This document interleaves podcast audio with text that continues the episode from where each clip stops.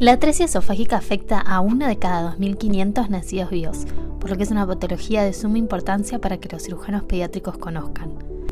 Hoy vamos a hacer una revisión sobre los aspectos básicos de la atresia esofágica y estamos acompañados de dos expertos del Hospital de Niños de Cincinnati. Hi, I'm Dan Von Allman. I have the privilege of being the surgeon in chief at Cincinnati Children's Hospital. I'm Aaron Garrison. I'm one of the pediatric surgeons at Cincinnati Children's and I'm the associate program director of the fellowship. Un minuto. ¿Van a hablar en inglés? Tranquilo, que los voy a traducir. Ellos son Dr. Van Almen, jefe de servicio de cirugía pediátrica del Hospital de Cincinnati, y el Dr. Garrison, también cirujano del equipo y director asociado al programa de Fellows. Genial. Entonces, vamos a lo primero.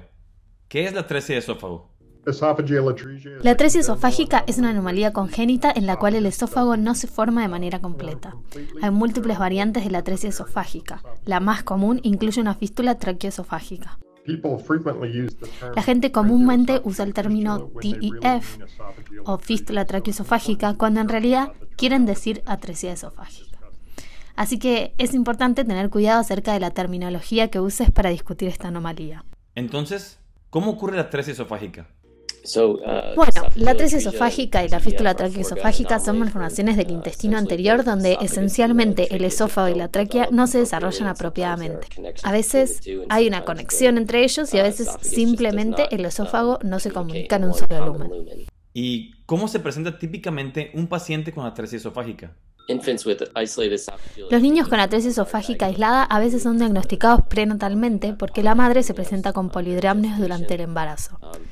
Aquellos con fístula traqueoesofágica, en cambio, usualmente no tienen diagnóstico hasta después de haber nacido, cuando empiezan con problemas para alimentarse y pueden escupir su primera ingesta o generar mucha saliva. Y entonces una enfermera intenta pasarle una sonda orogástrica para alimentarlo y se encuentra con una resistencia a los aproximadamente 10 a 12 centímetros.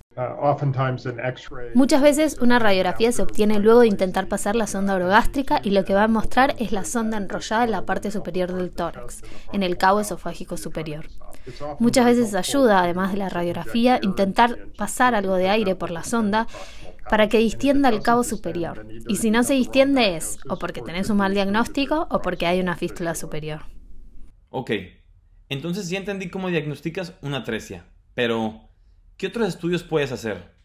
Es importante saber que el 40 al 60% de los bebés con atresia esofágica pueden tener alguna otra anomalía asociada, pero el 20% de ellos pueden tener alguna otra anomalía dentro del síndrome Bacter y alrededor del 5% algún síndrome genético asociado.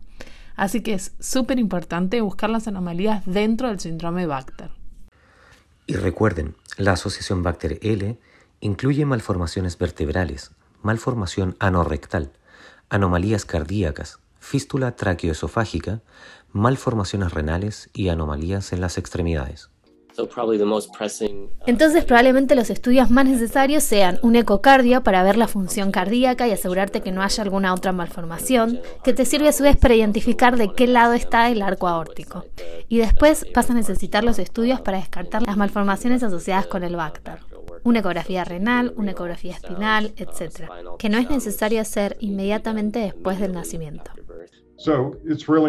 Así que es muy importante realizar un buen examen físico, porque diagnósticos como malformaciones en los miembros o una malformación anorrectal no requieren más que un buen examen físico para el diagnóstico. La otra cosa en la que ayuda la radiografía es para ver malformaciones vertebrales, que son muy comunes en asociación con la atresia de esófago. Y para ser considerado Bacter hay que tener al menos tres de las malformaciones que conforman el síndrome. ¿Qué diferentes tipos de atresia esofágica existen?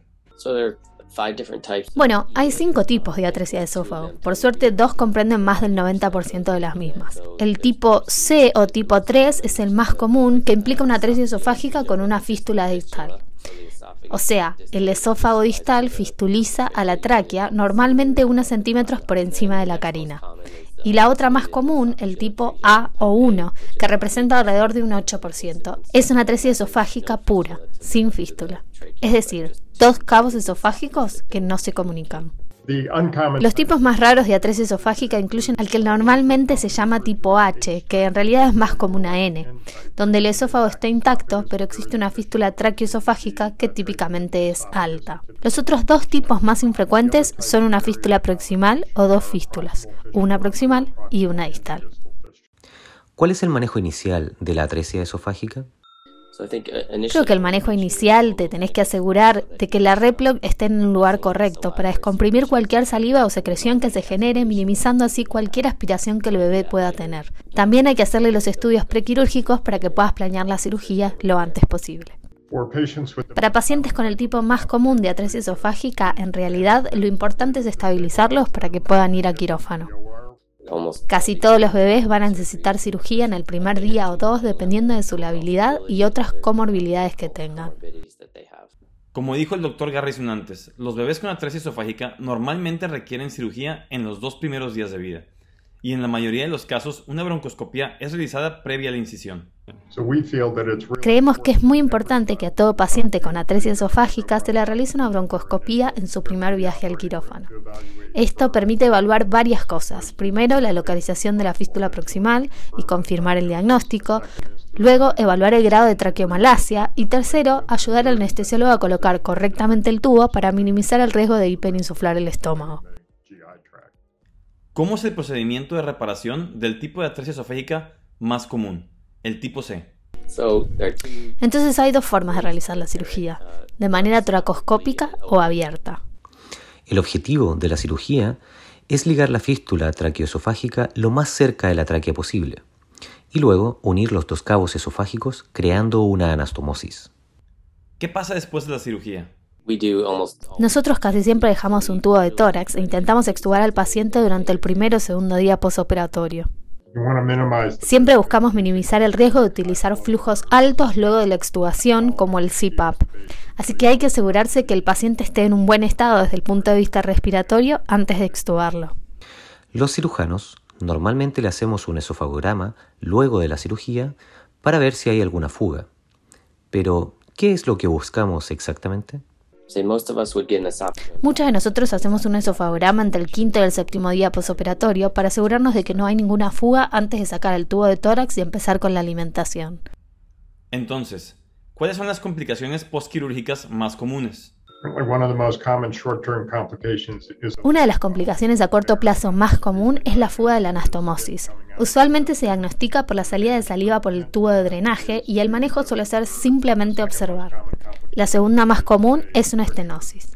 Otra complicación no tan frecuente puede ser una fístula recurrente.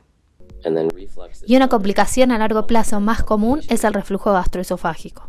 Otras complicaciones a largo plazo incluyen problemas respiratorios como hiperreactividad bronquial o dismotilidad esofágica. Estos pacientes son complejos, pero la sobrevida de ellos ha mejorado mucho.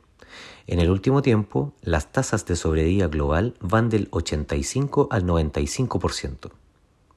Sobrevidas más bajas suelen asociarse a los pacientes más complejos con anomalías cardíacas, renales o pulmonares. Entonces, hay un gran espectro de complejidad y morbilidad luego de este tipo de cirugías.